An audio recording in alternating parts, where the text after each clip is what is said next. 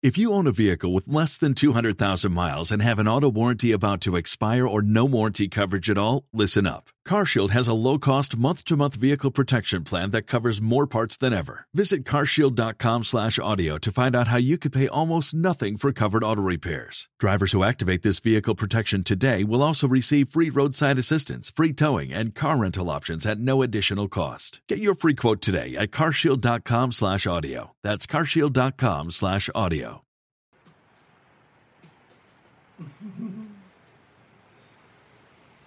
Qué bueno, ¿eh?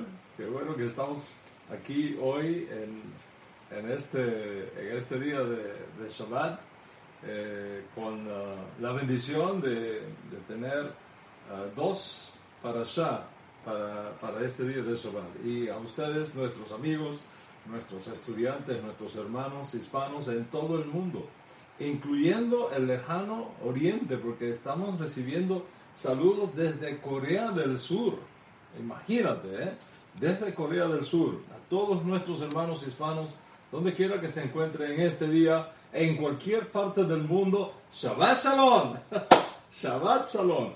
Este, este es, un, uh, es un Shabbat uh, espectacular. El último Shabbat de este año 5780, el Shabbat previo a Rosh Hashanah, y además de eso preñado, como dije, dos parsillot en lugar de una.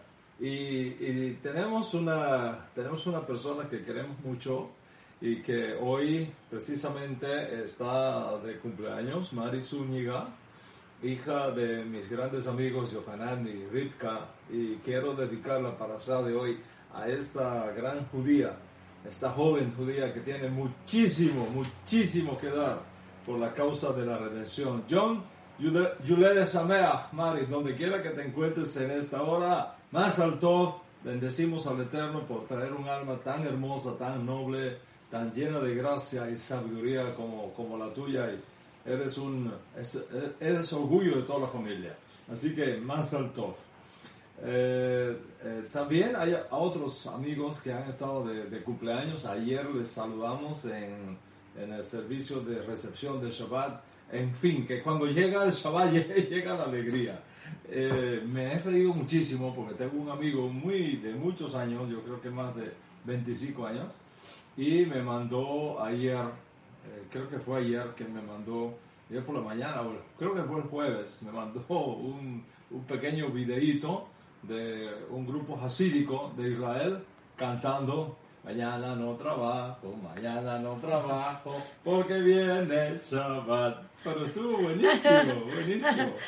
Eh, anoche recibimos el Shabbat aquí en casa con eh, grandes amigos y la pasamos de maravilla. Creo que creo, terminamos como a las 2 y 40 de la mañana o algo así, pero nos hemos reído, nos hemos divertido, hemos estudiado, hemos eh, traído memorias hermosas y, y, a la verdad que el Shabbat es único. Y en efecto, eh, debido a que hay más, más porciones de Torah que, que, semanas este año por las lecturas alternas que nos imponen los, los, uh, cada Yom Tov, los, los días de festivales, la parasha para, para este Shabbat combina dos secciones de la, de la Torah.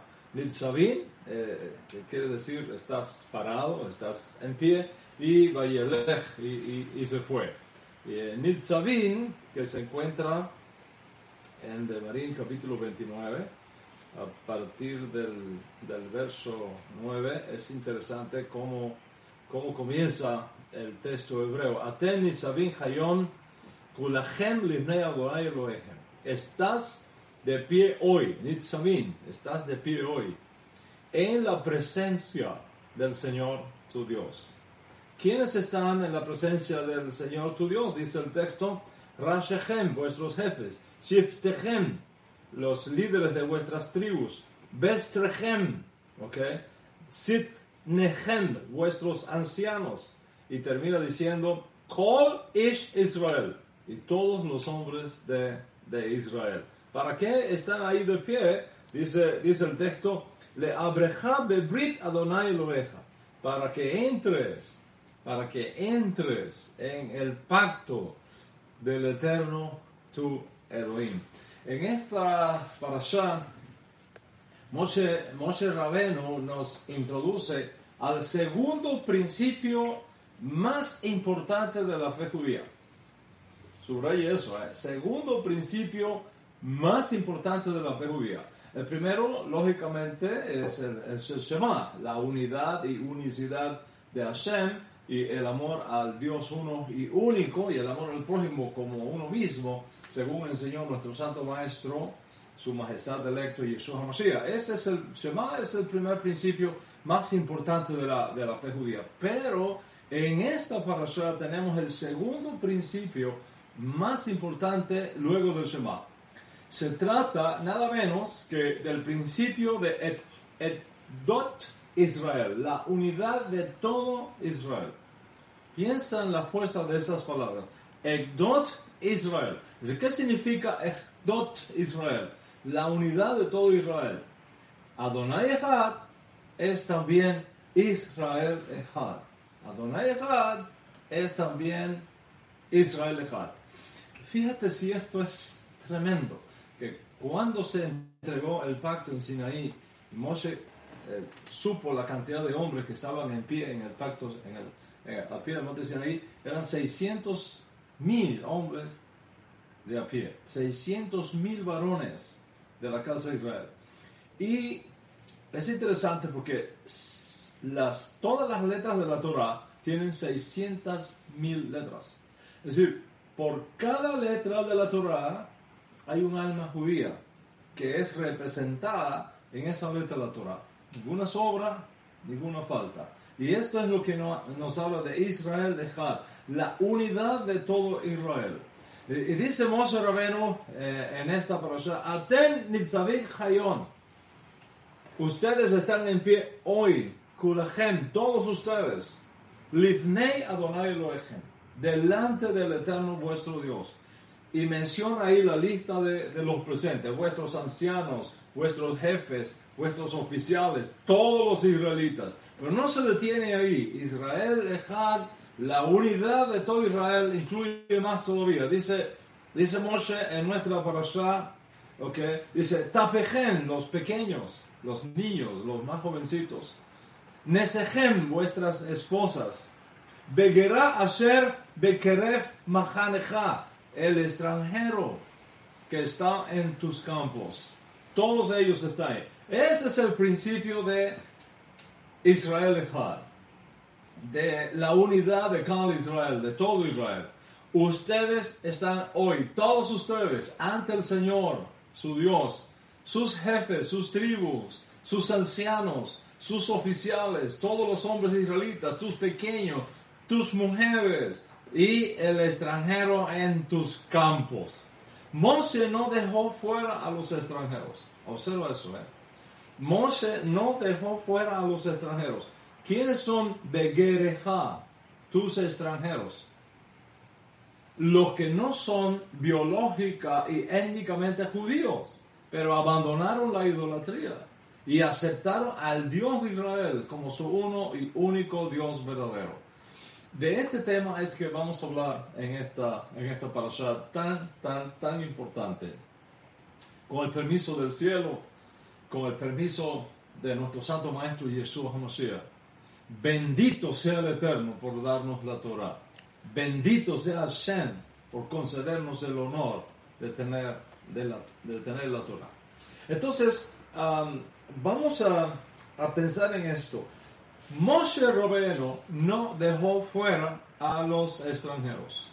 No los dejó fuera como parte de cada Israel, de todo Israel. Entonces, ¿quiénes son estos extranjeros? los que no son biológica o étnicamente judíos, pero abandonaron la idolatría y aceptaron al Dios de Israel como su uno y único Dios verdadero. Primero en Egipto, al ver las señales, al ver los prodigios hechos por el Dios de Israel, toda esa gente que no eran del pueblo judío abandonaron la idolatría, abandonaron la hechicería egipcia. Y cuando Israel salió de Egipto, se unieron a Israel y salieron con el pueblo de Israel hacia la tierra prometida, como está documentado en Shemot, capítulo 12, versículos 37 y 38, eh, que vamos a ver. Es muy importante este texto. Shemot, capítulo 12, versos 37 y 38. Partieron pues los hijos de Israel de Ramesés a Sucot unos 600 mil hombres de a pie, sin contar los niños. También fue con ellos una gran multitud de toda clase de gente y sus ovejas y ganado en gran número. Observa que no solamente salieron los hijos de Israel, también fue con ellos una gran multitud. Ellos no eran hebreos, eran extranjeros que se convirtieron al Dios de Israel y formaron parte de la comunidad hebrea que salió de Egipto. Y Dios no lo prohibió, ni Moshe Rabenu tampoco. Ahora, 40 años después, los hijos de esos extranjeros están en pie también ante Moshe Rabenu para entrar en este pacto de la unidad de todo Israel. Y observa cómo en nuestra parasha estos extranjeros, no judíos, pero sí conversos, sinceros al Dios de Israel, justos de las naciones, son incluidos en las palabras de Moshe para entrar en el pacto de la unidad de todo Israel.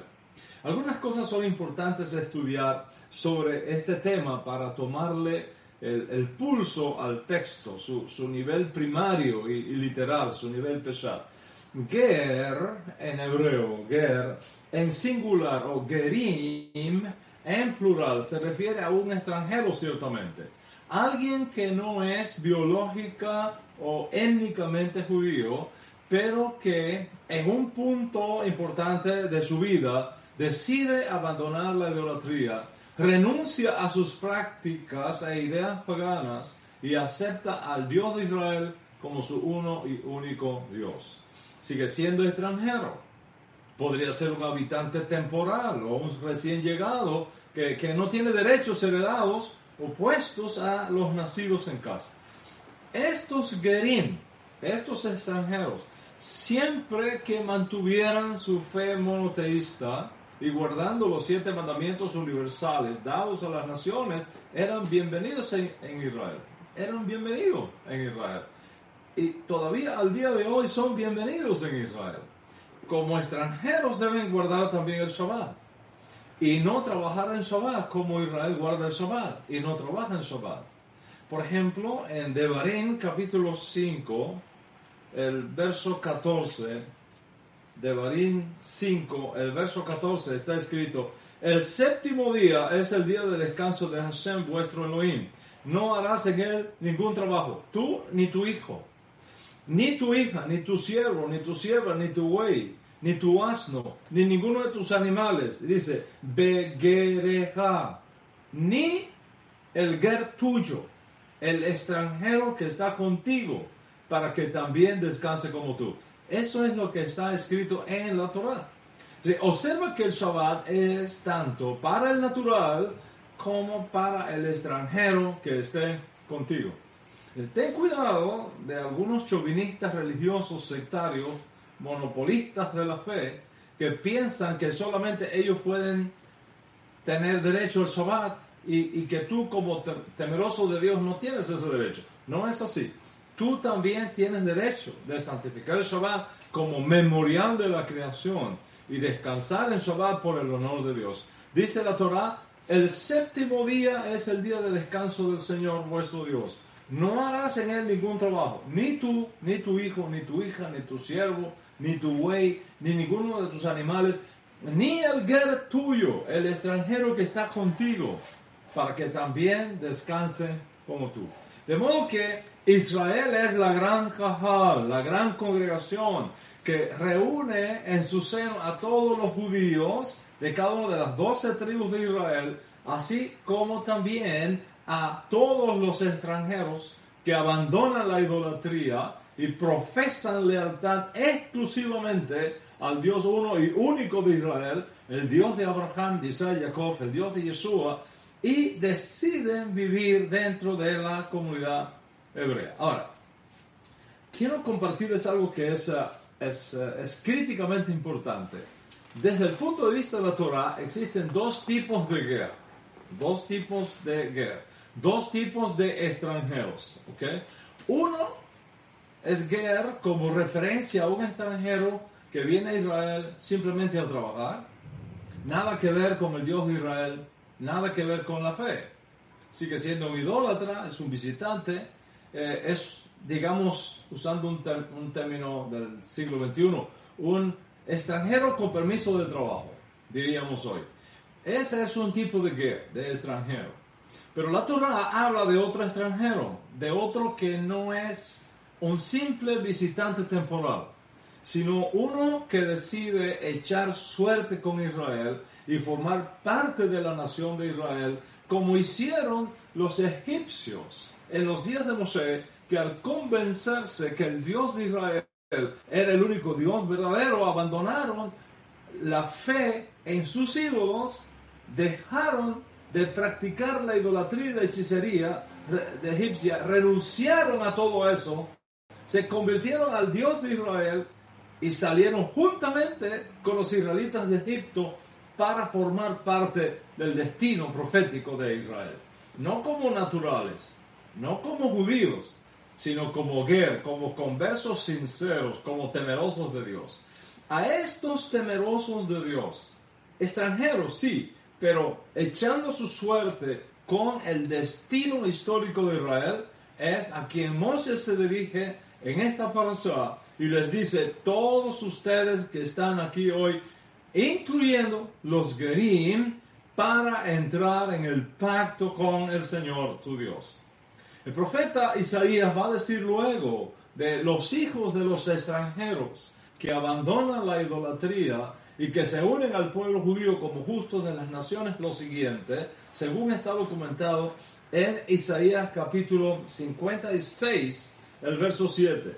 A los extranjeros que están allegados al Señor para servir y amar el nombre de Hashem para ser sus siervos, a todos los que guardan el día de Shabbat sin profanarlo. Y se mantienen firmes en mi, mi pacto, yo los traeré a mi santo monte y los alegraré en mi casa de oración. Sus holocaustos, sus sacrificios serán aceptados sobre mi altar, porque mi casa será llamada casa de tefilá para todos los pueblos. Así que hay dos tipos de extranjeros. Un, un extranjero que abandona la idolatría, abandona sus dioses falsos y acepta al Dios de Israel como su uno y único Dios verdadero y decide unir su destino histórico al pueblo judío como justo de las naciones. Está el otro extranjero, que es un turista de paso, es un obrero extranjero que viene a trabajar por un tiempo en Israel y luego se regresa a su tierra. Ese extranjero de paso que sigue con sus ídolos, que sigue con sus altares, sigue con sus imágenes, sigue con, con sus prácticas paganas, se le permite pasar por Israel, visitar a Israel incluso bajo ciertas condiciones. Aún así, aún así, no puede trabajar siete días de los siete días de la semana debe trabajar seis días y descansar un día. Pero estos extranjeros que están de paso, que, que siguen con sus dioses y con sus ídolos, no tienen parte ni suerte con Israel. Estos son los extranjeros que no tienen que guardar Shabbat, como lo hace Israel. No tienen que eh, guardar las leyes dietéticas, como lo hace Israel.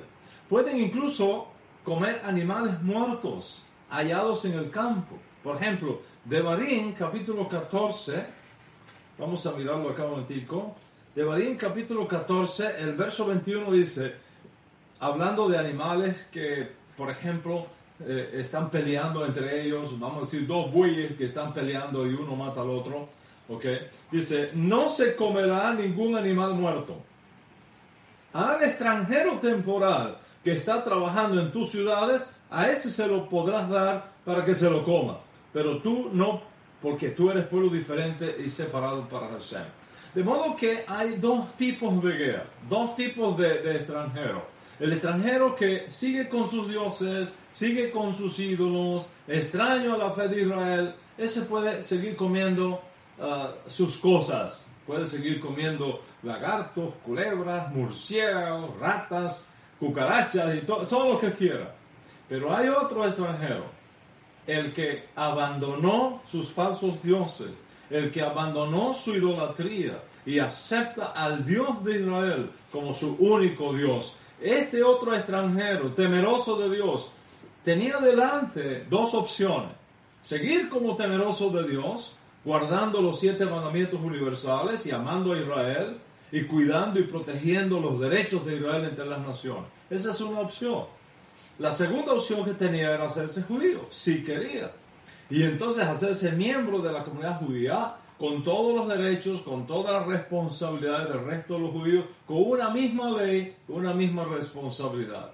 Para ello tenía que hacerse brimilá, tenía que pasar por la mikve, tenía que ofrecer un sacrificio en el templo si estuviese en pie, tenía que pasar por la jupá si estaba casado, traer a sus hijos menores de edad bajo el pacto, bajo la señal del brit, si, si procedía, pero nadie lo obligaba.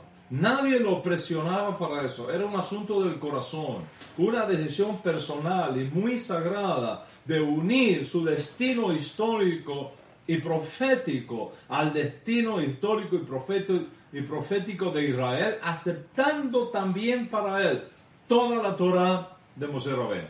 Así que, mis amigos, tenemos dos tipos de extranjeros. El turista, el obrero temporal, que no tiene la intención de aceptar al Dios de Israel como su Dios, sigue con sus mismas prácticas culticas, sigue con sus mismos ídolos, su misma forma de, vida idólatra. Pero hay otro extranjero, hay otro guerrero, no más idólatra, no más servidor de ídolos. Este extranjero es un temeroso de Dios, es sionista, junta su destino histórico al pueblo judío, aun cuando no se hace judío según el rito de Moisés, pero es temeroso de Dios, es un amante de Hashem, es un defensor de Israel. Fue a este extranjero, temeroso de Dios, de los que salieron de, Egipto juntamente con el pueblo hebreo, al que Moshe Rabenu menciona en nuestra parasha, estando en pie junto con el pueblo hebreo para entrar en el pacto de la unidad de todo Israel, de Israel Ejad. De hecho, tenemos una tradición según la cual Moshe Rabenu encomendó a Israel la responsabilidad de enseñar los siete mandamientos universales a las naciones y de ir a las naciones para hablarles y enseñarles del Dios uno y único de Israel.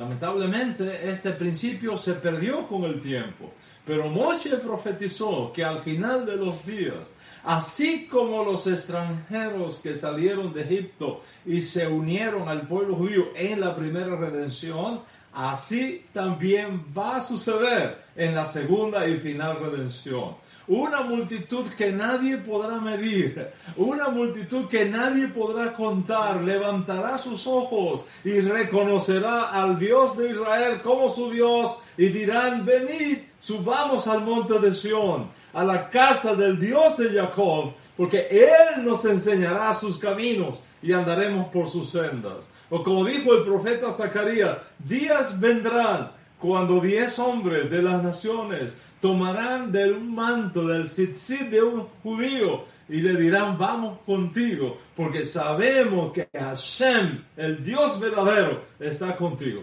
Y esto, mis amigos, lo estamos viendo con nuestros propios ojos. Observa que en esta parasha, Nitzavim, se profetiza el exilio de Cal Israel, incluyendo a los extranjeros pero también la conclusión del exilio con la redención final de Israel, incluyendo a los extranjeros temerosos de Dios.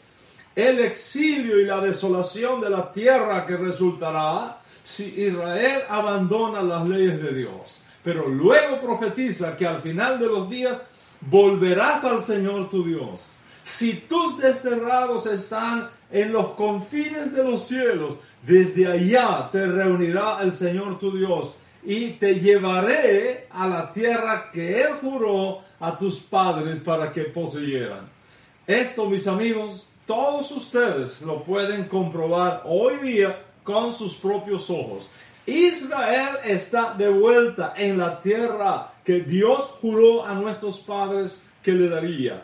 Y al mismo tiempo una multitud enorme de gente buscando y reconociendo al Dios de Israel, al Dios de Yeshua como el Dios único y verdadero y nadie más.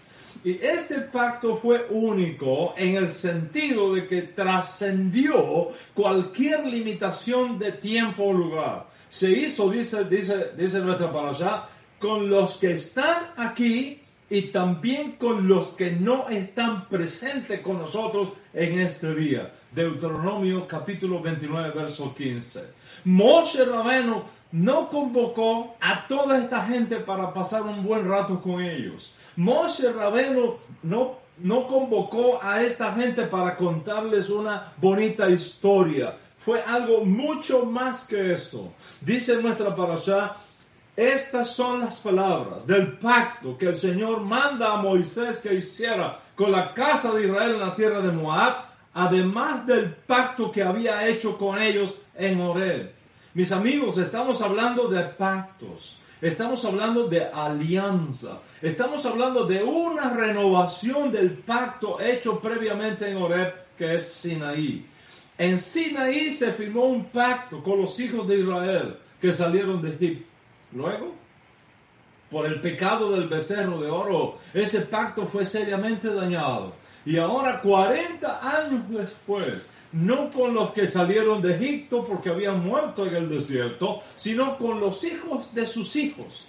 Moshe Rabeno renueva este pacto en la planicie de Moab justo antes de entrar en la tierra prometida. Y dice nuestra parasha, todos ustedes están hoy delante del Señor su Dios, los jefes de sus tribus, sus ancianos, sus oficiales, todos los hombres de Israel, sus niños, sus mujeres y los extranjeros temerosos de Dios que están en medio del campamento de ustedes, desde el que corta tu leña hasta el que saca tus aguas. Estás por entrar en el pacto. Mira eso.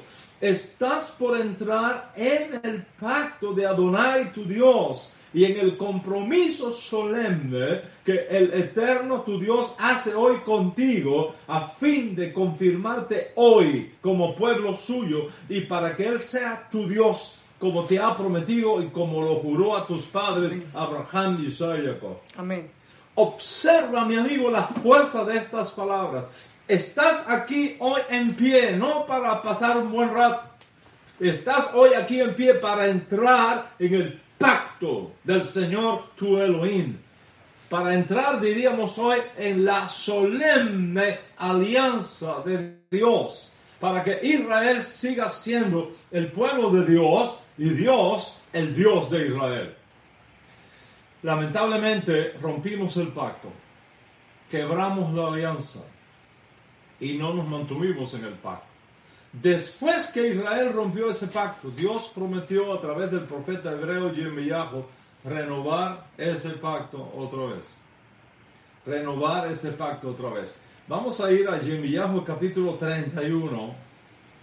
Yirmiyahu capítulo 31, versículos 31 y 32. Mira, escucha lo que dice la Torah. Vienen días, declara Hashem, cuando haré un nuevo pacto, Brit Hadashah, dice el texto hebreo, haré un nuevo pacto con el pueblo de Israel y con el pueblo de Judá. No será como el pacto que hice con sus antepasados cuando los tomé de la mano para sacarlos de Egipto, porque ellos rompieron mi pacto. Aunque yo fui un esposo para ellos, declara José. Observa esto, haré un nuevo pacto. Ojo, no un nuevo pacto con un pueblo diferente. No un nuevo pacto con una nación diferente, sino con el pueblo de Israel y con el pueblo de Judá. Con la casa de Israel y con la casa de Judá. Entonces, si este nuevo pacto ha sido prometido a la casa de Israel y a la casa de Judá, ¿cómo pueden los no judíos, los extranjeros, entrar en este nuevo pacto. Porque si observas los términos del nuevo pacto, es solamente con la casa de Israel y con la casa de Judá. El profeta Jeremías, diferente a Moisés, que menciona a los extranjeros entrando en el pacto, Jeremías no incluye a los extranjeros, solamente la casa de Israel y la casa de Judá, las dos casas que componen cada Israel. Para entrar en este nuevo pacto, el extranjero solamente tiene una opción, hacerse judío mediante un acto oficial de conversión según el rito de Moisés. A partir del anuncio del nuevo pacto, la única manera que tienen los no judíos de ser parte de cada judío no puede ser parte de la nueva alianza. Te puedes quedar como temeroso de Dios, pero no eres parte de la alianza. No eres parte de la comunidad judía, de cada Israel. Puedes quedarte como amigo de Israel, incluso como socio de Israel y muchas cosas más, pero no se te considera parte de la familia de Israel. No tienes herencia en Jacob, no tendrás tampoco participación en la implantación del reino de Dios en la edad mesiánica. No verás la edad mesiánica. Esto no significa que vas a perder tu entrada al mundo por venir. Pero el mundo por venir viene luego de la edad mesiánica. A la edad mesiánica solamente entrará como protagonista del reino de Dios en la tierra los miembros del nuevo pacto. Si no eres parte, parte del nuevo pacto, no tienes ese privilegio. Las palabras del profeta Yermiyahu son bien claras. Ineyamin, Ba'in Naum Adonai Bekarati, Et Bet Israel, Et Bet Yehuda, Brit Más claro ni la luz del sol. He aquí viene el día, dice el Eterno, cuando haré con la casa de Israel y con la casa de Judá, Brit nuevo pacto. A partir de la anunciación del nuevo pacto se restringe todo a la casa de Israel y la casa de Judá, nadie más. De modo que la única opción que tiene un no judío de formar parte de la familia de Dios es mediante la conversión como judío, haciéndose judío mediante el pacto de la circuncisión o Ben Milá que ordenó Dios al pueblo judío por medio de Moisés. Esto crea un serio problema legal, porque antes de Jeremías, antes de esta buena noticia, del nuevo pacto o de la renovación del pacto por haberse roto el primero, el de Oreb, y su extensión en Moab, Dios había prometido al padre de la nación judía, a Abraham vino que en su simiente todas las familias de la tierra serían bendecidas. ¿Cómo se reconcilian ambas posiciones? Vamos a ir a la escritura. Breshit capítulo 12, Breshit capítulo 12, y vamos a leer el verso 3. Breshit capítulo 12, verso 3.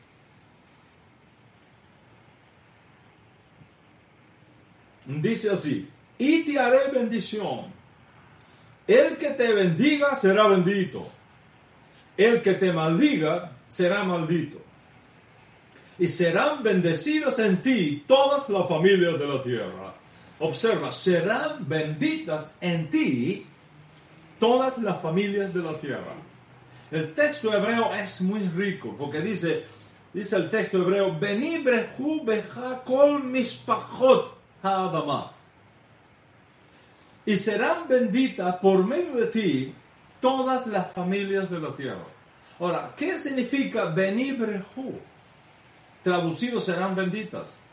¿En qué consiste esa bendición? Esto fue dicho antes de Jeremías. Lo que dijo Jeremías unos cuantos siglos después no anula, sino que confirma este pacto. Y eso es muy importante. Serán benditas por medio de ti toda la familia de la tierra. Pero, ¿qué significa benibrehu? Serán benditas. ¿En qué consiste la bendición? Porque cuando dice serán benditas, bueno, ¿de qué manera serán benditas? Hay muchas formas en que serán benditas, no se, no se aclara, no se clarifica. O sea, ¿en qué consiste la bendición? Bereshit capítulo 28, un poquito más adelante, capítulo 22, verso 18, Bereshit 22, 18, aclara cómo esa bendición tendrá lugar. Como allí está documentado que se le promete a Abraham. Vamos a mirarlo, ¿eh? Bereshit 22, 18. Tu descendencia será como las estrellas del cielo y como la arena en la orilla del mar. Y tu descendencia poseerá la tierra, la puerta de tus, de tus enemigos. Y ahora dice,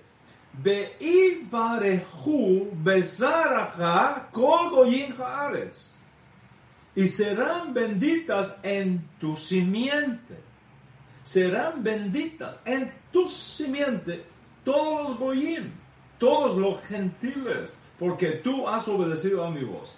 Así que la promesa de la bendición de todas las familias de la tierra en Génesis 12 se explica y aclara un poco más en Génesis 22, documentándose que esa bendición a todos los gentiles vendrá por la simiente de Abraham. Ahora, ¿quién es la simiente de Abraham? Uno de su descendencia que el Eterno escogería para cumplir la promesa de Abraham. Amén. Y a nosotros nos ha sido revelado que ese escogido de la simiente de Abraham es Mesías. Amén. Es Mesías. Será entonces por medio del Mesías que la promesa de la bendición a todos los gentiles, a los no judíos, vendría al mundo entero, a toda la familia de la tierra. Esto está aclarando el concepto, pero todavía no nos dice qué cosa es la bendición. Todavía no dice qué cosa es la bendición. Génesis 12 y Génesis 22 dice, Beni dice, Be'i que provienen ambas de la misma raíz hebrea. Pero, ¿qué bendición específica es esta? ¿Cuál es la bendición ofrecida a Abraham a favor de todas las familias de la tierra? Observa que la obediencia y la fe de Abraham vino provoca dos cosas. Primero, que una nación grande salga de sus tomos, todo lo cual es una referencia a Israel. Porque dice, una gran nación saldrá de tus lomos. Haré de ti una gran nación. Eso es Israel. Eso es lo primero. Sin embargo, el pacto abrámico va más allá de esa nación grande, alcanzando a todas las familias de la tierra. Porque dice, y serán benditas en ti y en tu simiente todas las familias de la tierra. Ahora, la primera bendición ya la conocemos, es Israel. Pero ¿cuál es la segunda bendición reservada para todas las familias de la tierra? ¿En qué consiste esa bendición? Dice la Torah, en ti y en tu simiente serán benditas todas las naciones gentiles. ¿Qué tipo de bendición es la que está contenida en el verbo benibrehu? Traducido, serán benditas. La respuesta nos la da el código real. La respuesta nos la da el código real. Pero ¿sabes qué? No lo voy a usar. No voy a usar el código real porque yo tengo algunos amigos que no creen en Yeshua, pero que nos siguen por aquí. No, no faltan a las clases nunca. No voy a mencionar el código real para que ninguno de ellos vaya a decir, está jalando agua para su propio pozo. ¿ok? Así que no lo voy a hacer.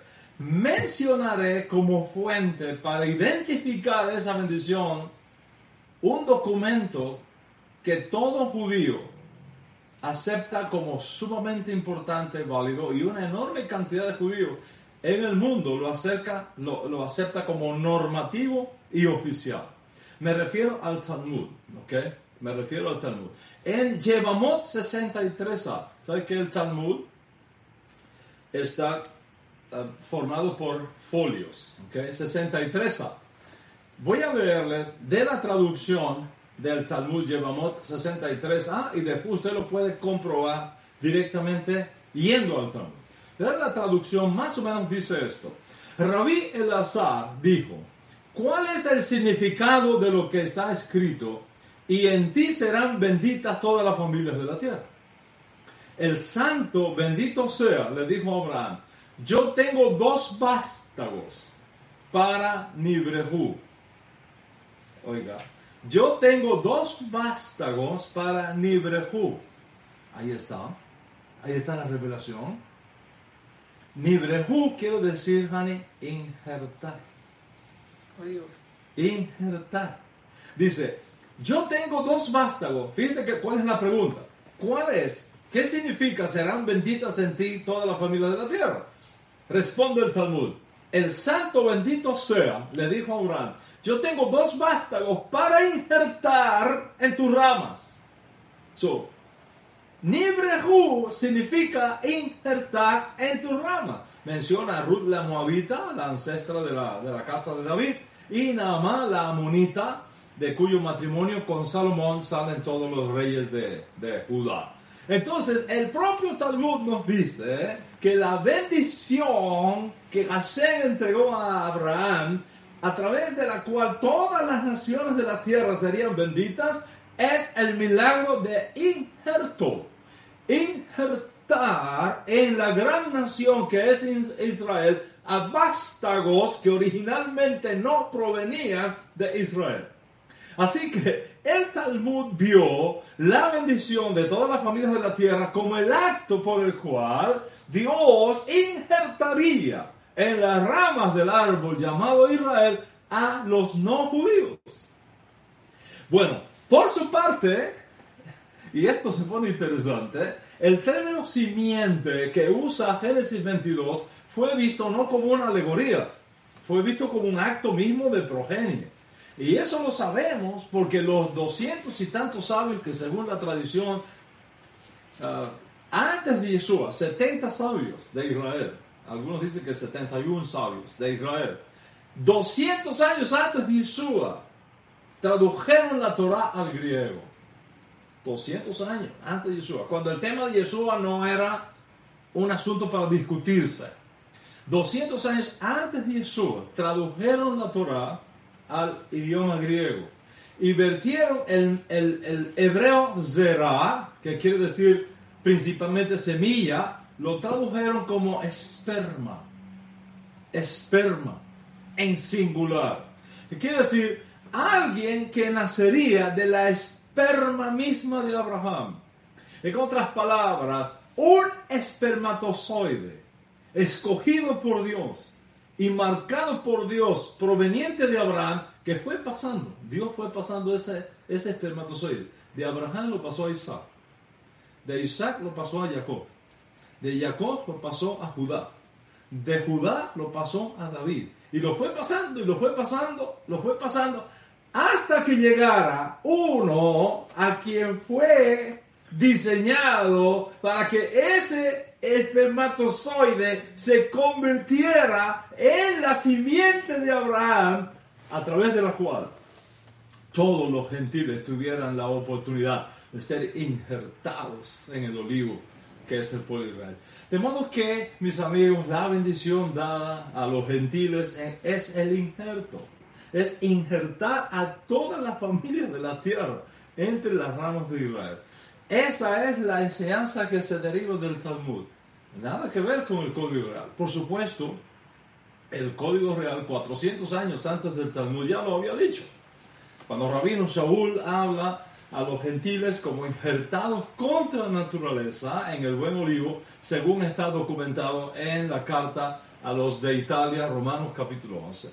Pero no quise utilizarla sin primero mencionar el Talmud para que veamos que la interpretación del rabino Saúl no es tomada por los, por los rizos, no es tomada por la fuerza, sino que obedece a una antigua tradición de interpretación de la Torah que es confirmada luego en el Talmud. Así que aquí está el Dabá. Si Dios ha prometido a Abraham que por medio de un espermatozoide suyo, de un descendiente suyo, todas las familias de la tierra podrían tener la oportunidad de ser injertadas entre las ramas del árbol que es Israel, ¿cómo podemos reconciliar esto con la profecía de Jeremías del nuevo pacto que solamente viene dado a la casa de Israel, a la casa de Judá, no a las naciones? ¿Cómo pueden los gentiles ser parte de la gran familia de Dios y participar de las bendiciones de la edad mesiánica si el nuevo pacto es solamente con la casa de Israel y con la casa de Judá, según Jeremías capítulo 31? Hay dos maneras como esto puede ser posible. Dos maneras como esto puede ser posible. Una forma kosher y otra no kosher.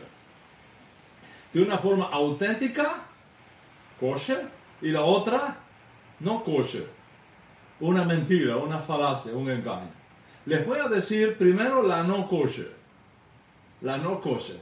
Se llama la teología del reemplazo. La teología del reemplazo. Con la mira de apropiarse de la bendición, la iglesia enseñó, y muchos continúan enseñándolo aún en los púlpitos cristianos, que por el rechazo de Yeshua como Mashiach, Israel perdió su derecho a ser el pueblo escogido. Y Dios se buscó un nuevo pueblo. Dios se buscó una nueva esposa, como que se divorció de Israel y ahora tiene una nueva novia, una nueva mujer, un nuevo pueblo de Dios. Y ese nuevo pueblo de Dios es la iglesia. Y según la teología cristiana de la sustitución, la iglesia reemplaza ahora a Israel y se convierte en la nueva y final heredera del pacto. Entonces, claro, al sacar a Israel del escenario, la iglesia transfiere a ella todas las bendiciones y nos deja a los judíos todas las maldiciones. Entonces, la iglesia es el nuevo Israel, la iglesia es el nuevo pueblo de Dios. Y podría citar varias fuentes históricas que demuestran esto, desde Ignacio de Antioquía a fines del principio, fines del siglo primero y principios del siglo segundo, quien afirmó que, por ejemplo, que los presbíteros ahora han reemplazado a los apóstoles, quien dijo que los cristianos que participaran de la Pascua judía eran cómplices de los que mataron a, Jesús, hasta Hitler causando el holocausto, afirmando que estaba actuando bajo la enseñanza de la iglesia y bajo la teología de Martín Lutero. imagínate eso, Hitler consideró su más sagrado deber cristiano concluir la obra iniciada por su héroe Martín Lutero. Pero estas cosas están un poco lejanas en el tiempo, así que voy a mencionar una fuente del siglo XXI. En el año 2002, observa la fecha, 2002, es decir, ya entrado en el siglo XXI, se publicó aquí en los Estados Unidos, nada menos que en el Seminario Teológico Juan Knox, uno de los seminarios evangélicos más influyentes hoy día en los Estados Unidos y en América Latina. Creo que todos sabemos que el Seminario Teológico Knox es un seminario de tradición reformista y que según sus propios fundadores existe, eh, mire para qué existe, para educar a hombres y mujeres, para declarar y demostrar el Evangelio de Jesucristo. Tú puedes visitar esa página web y ver en qué consiste su misión. Equipar a estudiantes de naciones de todo el mundo en el conocimiento y las habilidades necesarias para que sean líderes ministeriales del reino de Dios en la tierra. Dice, la educación de Knox está marcada por su consistencia en la teología reformada, su profundidad teológica, la aplicabilidad práctica en las culturas mundiales y su meta es evangelismo. Bien, ¿qué dice el famoso documento propuesto por este seminario de tanta fama, tan prestigioso aquí en los Estados Unidos? Le voy a leer algunos de los párrafos de ese documento. Escucha bien. Los que enseñan, estoy citándolos, los que enseñan que las promesas de la Biblia con respecto de Israel están siendo cumplidas hoy están equivocados. Las promesas hechas a Abraham no aplican a ningún grupo étnico particular, sino a la iglesia de Jesucristo, el verdadero Israel. ¿Está escuchando? Lo voy a repetir otra vez. Los que enseñan que las promesas de la Biblia con respecto de Israel están siendo cumplidas hoy están equivocados. Las promesas hechas a Abraham no aplican a ningún grupo étnico particular, sino a la iglesia de Jesucristo, el verdadero Israel. Sigue diciendo el documento. El derecho de cualquier grupo religioso e- o étnico a un territorio en el Medio Oriente llamado la Tierra Santa no puede ser apoyado por la Escritura. Las promesas de tierra específicas a Israel en el Antiguo Testamento ya fueron cumplidas bajo Josué. Y el documento cierra con broche de oro, diciendo, el actual Estado de Israel no es una realización profética. No podemos aceptar que haya un reino de Cristo en la tierra con características judías. Oh Eso es el seminario evangélico, uno de los seminarios evangélicos más poderosos, enseñando a los futuros pastores, misioneros, líderes de la iglesia con esta teología. No podemos aceptar que haya un reino de Cristo en la tierra con características judías. No más comentarios. Vamos entonces a analizar una pregunta.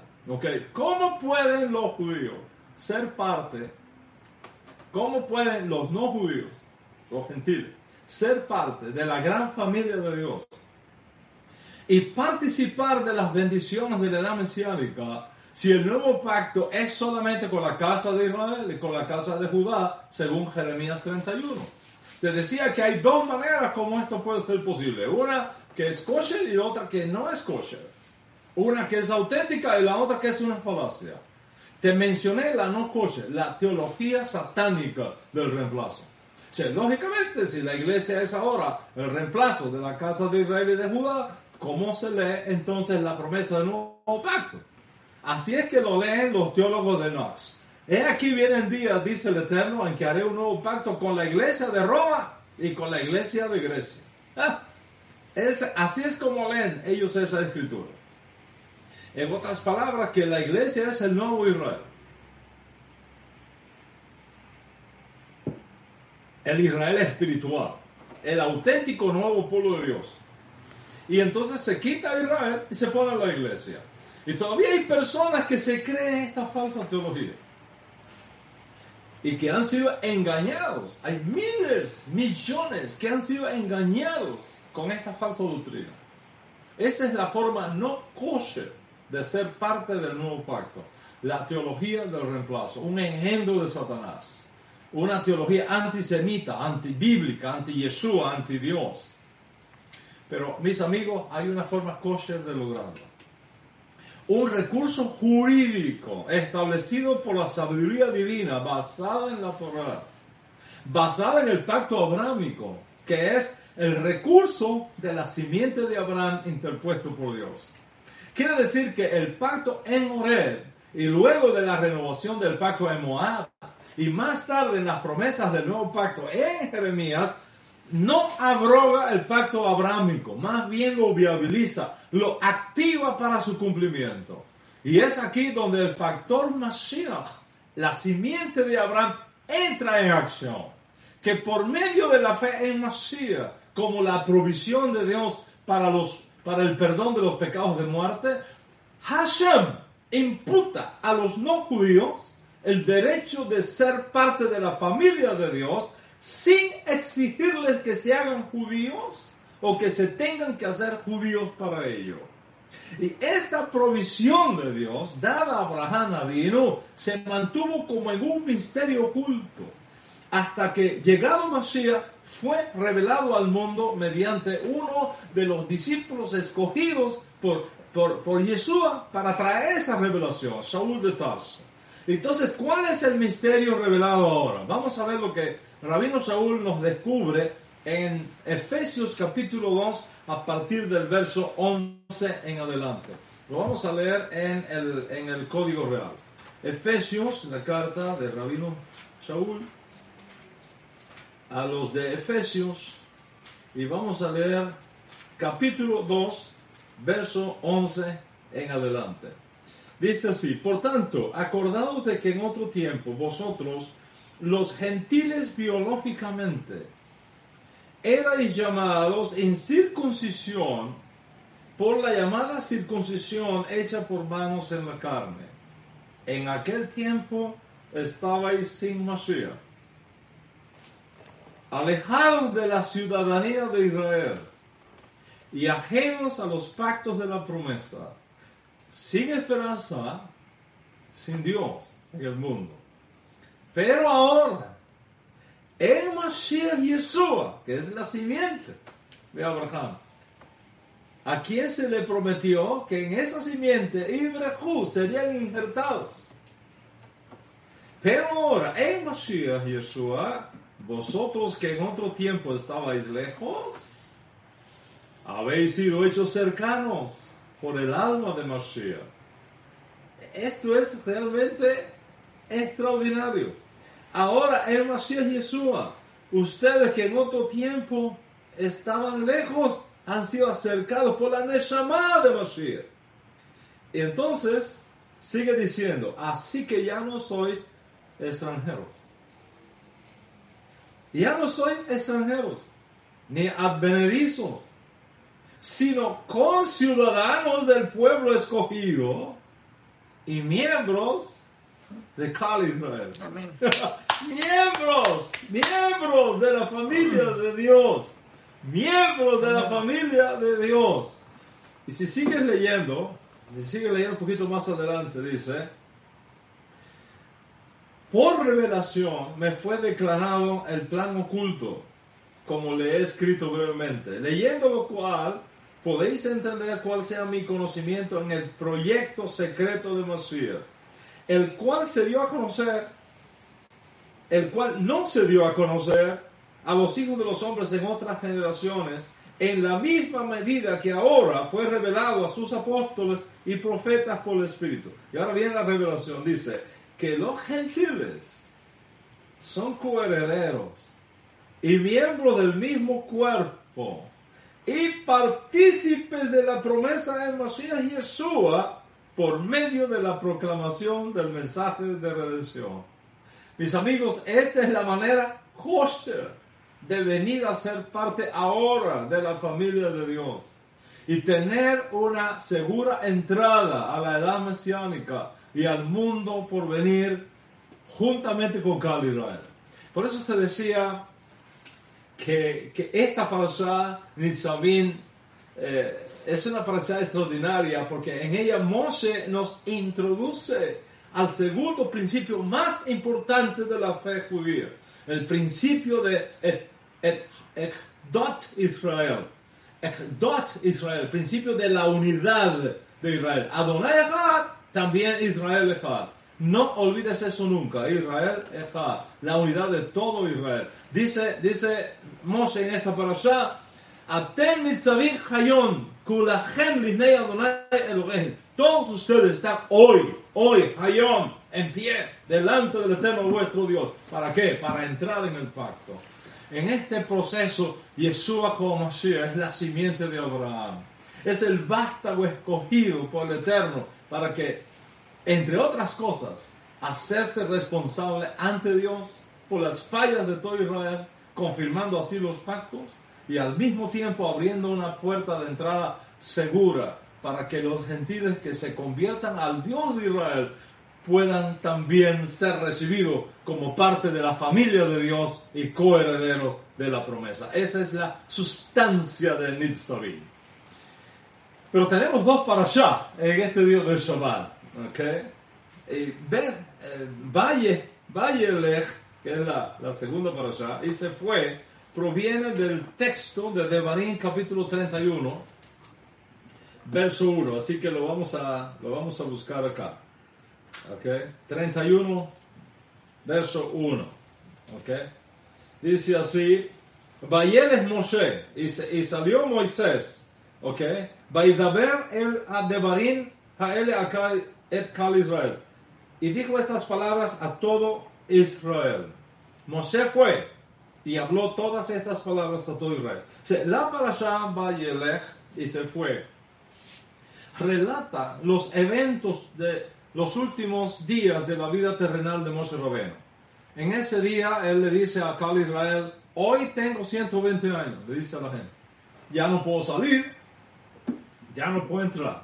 Entonces él transfiere el liderazgo a Yahshua y escribe o concluye escribiendo la Torah en un rollo que confía a los levitas para que lo guarde en el arca de la alianza. Y en esta parasha que recibimos, es en esta parasha, ok, Vayelech, es en esta parasha que recibimos la misvah de no dejar de reunirnos.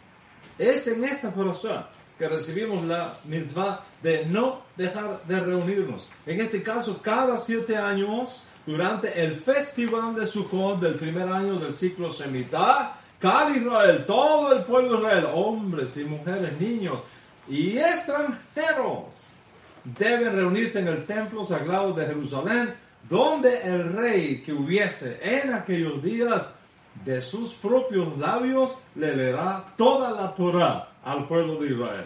Y es en esta parasha que tenemos la promesa de que aún en nuestra debilidad, aún con nuestra rebeldía, aún con nuestros errores, aún con nuestros desaciertos que causen que el Eterno esconda su rostro de nosotros por un tiempo, hay algo que Hashem nunca nos quitará. Hay algo que Hashem nunca nos quitará. Dice la parasha, las palabras de la Torah no serán olvidadas en la boca de tus descendientes. La palabra de la Torah no serán olvidadas de la boca de tus descendientes. Mis amigos, es por esta promesa que hoy más personas que nunca están estudiando Torah. Dios está enviando hambre al mundo, pero no hambre de pan, hambre de Torah. Dios está poniendo en el corazón de la gente una sed por la Torah, un deseo viviente de lo más profundo del alma de estudiar Torah. Y hoy, hoy, Hayom, hoy puedo testificar eso delante de ustedes que es así. Todos los días recibimos correos de personas diciendo, Rabdan, quiero estudiar Torah con usted. Quiero estudiar Torah con usted. Y es por eso que hemos preparado una certificación en estudios judaicos para enseñarte Torah, para que aprendas Torah, para que nadie te venga con cuentos, sino que tú mismo tengas la formación académica fundamental en la Torah para que conozcas Torah, para que sepas Torah.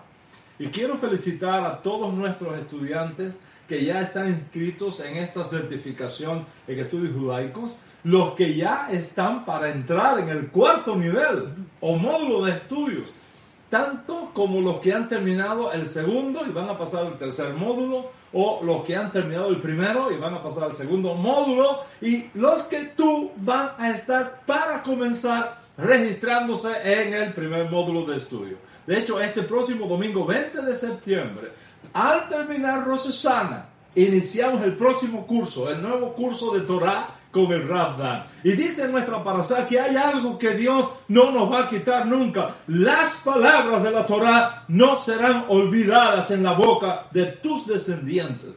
No serán olvidadas en la boca de tus descendientes. Y no serán olvidadas porque habrá alguien que quiera enseñar, habrá alguien que quiera aprender.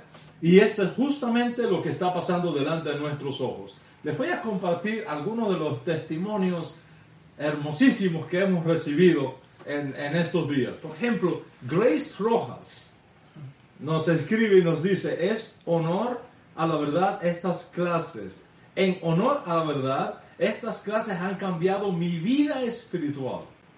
Gracias, Rabino. ¿Te imaginas esas palabras de Grace Rojas? Gracias, Grace, por mandarnos ese, esa información, ese testimonio. En honor a la verdad, estas clases han cambiado mi vida espiritual. Gracias, Rabino. Evelyn Molina nos escribe y nos dice, para mí es una bendición enorme poder estudiar Dorá con este rabino. He aprendido mucho en estos dos módulos anteriores y ahora en el módulo 102. Toda Rabá al Eterno por su vida y enseñanza. Baruch Hashem. Hermoso. Tengo este otro testimonio. Angelina Sánchez.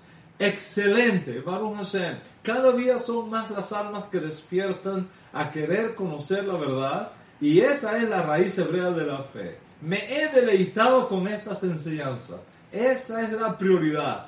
Este es el propósito, conocer al Creador y la vida y enseñanzas de nuestro Santo Maestro. No se queden sin esta maravilla. Mientras estemos vivos hay tiempo. y hacer el esfuerzo es una recompensa para nuestras vidas. Gracias, hermana Angelina Sánchez, una estudiante que nos mandó este comentario. Algo realmente maravilloso. Virke Martínez dice, estamos en verdad muy agradecidos al Eterno por la oportunidad de estudiar Torah desde sus raíces y sobre todo por la oportunidad de hacerlo a través de usted, Rab. Muchas gracias por su dedicación y pasión. Emma Galán Ávila, Shalom Rabino, estoy muy satisfecha con el curso y muy agradecida con todos ustedes por el permanente contacto y buen trato y por toda su ayuda. Muchas gracias. Esta otra estudiante dice, estoy en el nivel 103. Es extraordinario, bendito el Padre Eterno por la luz y sabiduría del Rabdan Ben Abraham. Muchísimas gracias. Tengo otro testimonio que dice, por misericordia de Hashem, tenemos acceso a tan grande enseñanza. Para mí, el ir a Miami a recibir clases en vivo sería imposible. Ahora con la tecnología podemos hacer muchas cosas, pero lo mejor es estudiar Torah. Y el valor de las clases no tiene precio. Es para recompensa en este mundo y en el venidero. Solo cubrimos costos de logística y pedimos al Eterno bendiga a nuestro Rab Dan Ben Abraham con toda bendición por enseñarnos Torah. Bueno, el tiempo me faltaría para seguir contando testimonio tras testimonio. Si no te has inscrito, este es tu momento. Deja que el poder de esta palabra profética se active en ti y traiga bendición, traiga revelación, traiga protección, orientación de Hashem a tu vida y en tu casa. Necesitamos llenar al mundo con centros de estudio de Torah. Y para ello se requieren personas capacitadas para enseñar Torah. Este es tu momento. Año nuevo, vida nueva. Vamos a empezar un nuevo año. Rosh Hodes está a la puerta. Y con Rosh Hodes llega Rosh Hashanah, año nuevo. Pasamos de 5.780 a 5.781. Año nuevo, nuevas resoluciones. En América Latina tenemos el banco de almas procedentes de los judíos de Sefarad más grande de todas las reservas proféticas de todo Israel. Miles de judíos se convirtieron al cristianismo en los días de la Inquisición. Miles, decenas y decenas de miles por conversiones forzadas impuestas por la iglesia. Perdieron su identidad y lógicamente también sus descendientes perdieron su identidad. Son los criptojudíos. América Latina y todo Iberoamérica está llena de esos descendientes de los Anusim, de los forzados, de los violados espiritualmente. Y ahora militan en grupos, organizaciones, culturas y religiones, la mayoría de ellas extrañas a Israel. Pero Dios, Hashem advirtió que llegaría el día cuando todas esas ovejas perdidas de Israel escucharían el sonido del sofá e irían una a una regresando a casa. Una a una regresando a casa. Dios anunció que algún día esas almas escondidas en los sepulcros de las naciones se levantarán al final de los días y se transformaría en un ejército grande en extremo. Y me imagino que aquellos padres nuestros en la antigua Sefarad, ante el látigo del potro de la Inquisición, mientras huían y mientras se escondían, y mientras se cambiaban sus nombres y apellidos para no lucir judíos y ser detectados por la Inquisición, y mientras se escondían en los diferentes países de América, en lo más profundo de sus almas gemían y le decían a Dios, perdónanos Señor, y ten compasión de nosotros, y permite que algún día alguno de nuestros descendientes pueda retornar el camino a casa y tener la fuerza del retorno para volverse a ti de todo corazón y volver a tu santa Torah. Y así murieron ellos. Y ahora, varios siglos después, tú has sido escogido entre toda tu familia para recibir esa revelación, para levantarte, para regresar a Hashem, el Dios de Israel, con todo tu corazón, con toda tu alma, y con todas tus fuerzas. Y un vivo deseo por Hashem y por su Torah el cielo está sembrando en tu corazón. Mashiach Yeshua ha hecho posible que esta visión se active en ti, que esta revelación se active en ti, que esta fuerza del retorno de la Torah se active en ti. Y es por eso que sientes en tu alma esta sed de Dios, del Dios de Israel, sed por el estudio de su Torah.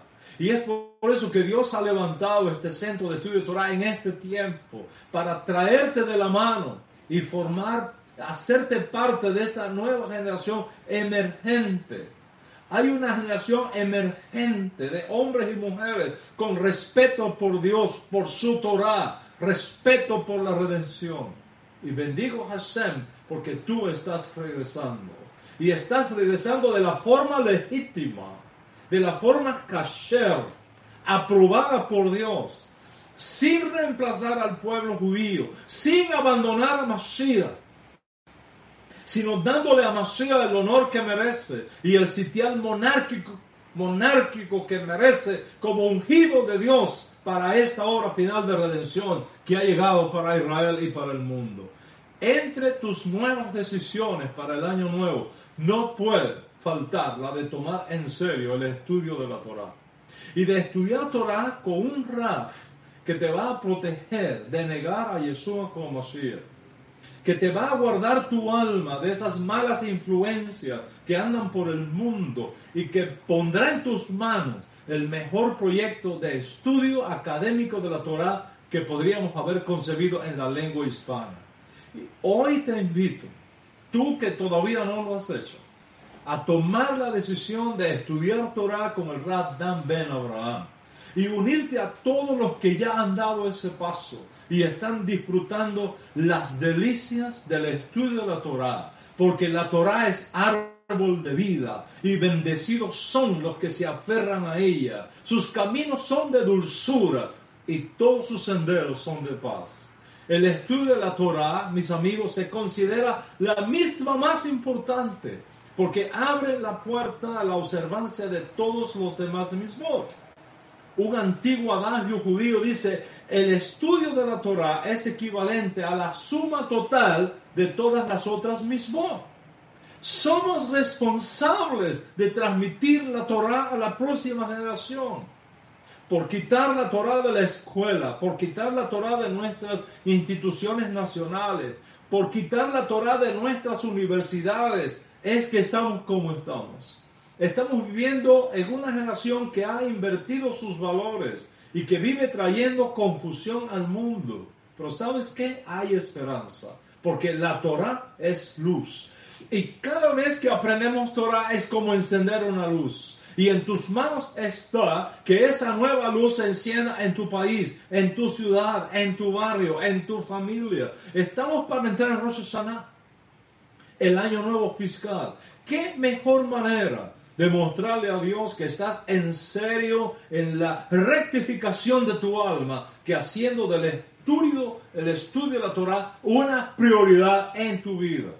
La historia judía demuestra que cada vez que se descuida el estudio de la Torah, comienza la asimilación. Se abren las puertas a la corrupción oportunista y permitimos que el mal se fortalezca. Un pueblo, una nación que olvida la Torah, eventualmente desaparece de la historia y pierde su identidad.